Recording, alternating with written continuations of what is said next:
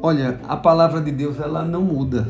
Né? A palavra de Deus, o próprio Cristo diz que passará o céu, a terra, mas a sua palavra ela não haverá de passar.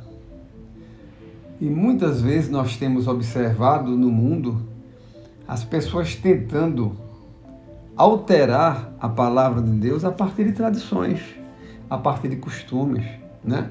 E muitas vezes nós podemos observar as pessoas dizendo: ah, isso não é mais pecado, ah, isso é uma bobagem.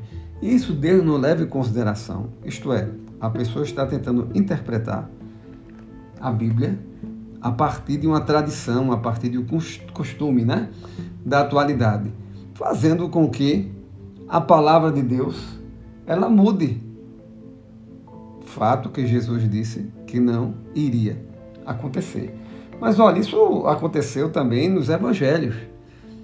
No evangelho de Mateus capítulo 15, os anciãos, né, se juntaram, os escribas, né, fariseus, se juntaram e fizeram algumas perguntas ao Senhor, inclusive questionamentos, para demonstrar a ele que Jesus estava pecando, não estava seguindo a palavra de Deus, quando falou que os discípulos de Jesus, eles, aqueles que seguiam a Cristo, eles não lavavam as mãos antes das refeições.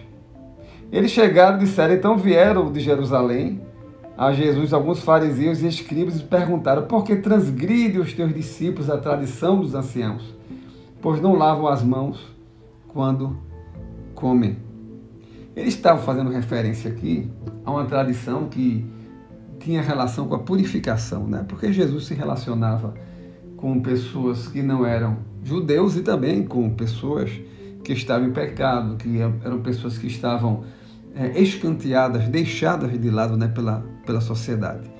Aí Jesus mostrou para ele e trouxe uma resposta muito clara e evidente, dizendo que a tradição deles é que estava afrontando a lei de Deus, a lei de Moisés.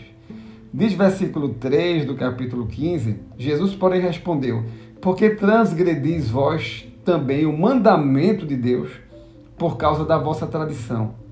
Porque Deus ordenou: honra a teu pai e a tua mãe.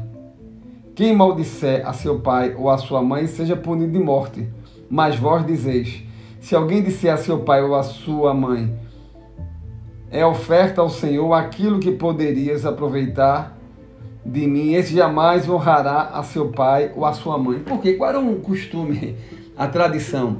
Quando alguma pessoa tinha uma dívida ou tinha uma cobrança ou lhe pediu algum, algum favor, quando ela respondia dizendo, olha, o que eu tenho para te dar é oferta ao Senhor, era uma forma dela se livrar da dívida. Que está dizendo, não, aquilo que eu te devo, aquilo que eu devo fazer para ti, eu estou ofertando ao Senhor. Mentira, né? Ofertando nada. É apenas utilizar uma tradição, um jargão para pecar, para enganar as pessoas. Inclusive para deixar de honrar o pai ou a mãe, porque muitos utilizavam esses argumentos. É o que eu tenho para dar meu pai e minha mãe vai ser ofertado ao Senhor. Quando na realidade a palavra de Deus, os mandamentos, é, do Senhor dizia de uma maneira muito clara: honra teu pai e tua mãe, que é até o primeiro mandamento com promessa. Logo o mundo ele vai tentar de diversas formas é, dar novas interpretações e tentar nos distanciar da palavra de Deus. Mas façamos como Cristo, né? Vamos nos manter firmes na palavra de Deus, naquilo que está estabelecido pela lei do Senhor, porque passará os céus e a terra, mas a sua palavra, ela jamais passará. Que Deus esteja abençoando a sua vida. Eu sei que adversidades vêm e as pessoas muitas vezes querem pôr é, que nós estamos realizando agindo de maneira radical. Olha, é, não tema. Deus ele, ele está no controle, está na condução de nossas vidas, né? Que você possa estar servindo a Deus, baseado na Sua palavra, porque aquilo que não está baseado na palavra de Deus não deve ser seguido, não deve ser obedecido, porque não tem fundamento para ser observado. Mas aquilo que estabelece a palavra de Deus, Nisto deve ser colocado o nosso coração, a nossa mente. E certamente nós seremos, como diz o escritor do Salmo 1, antes o seu prazer está na lei do Senhor, e nela medita de noite, este será como árvore plantada junto a ribeiros de água, cuja. porque não faltam águas, né?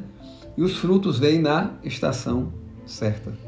Persevere no Senhor, na Sua palavra, e no momento certo os frutos virão. Que Deus abençoe a tua vida.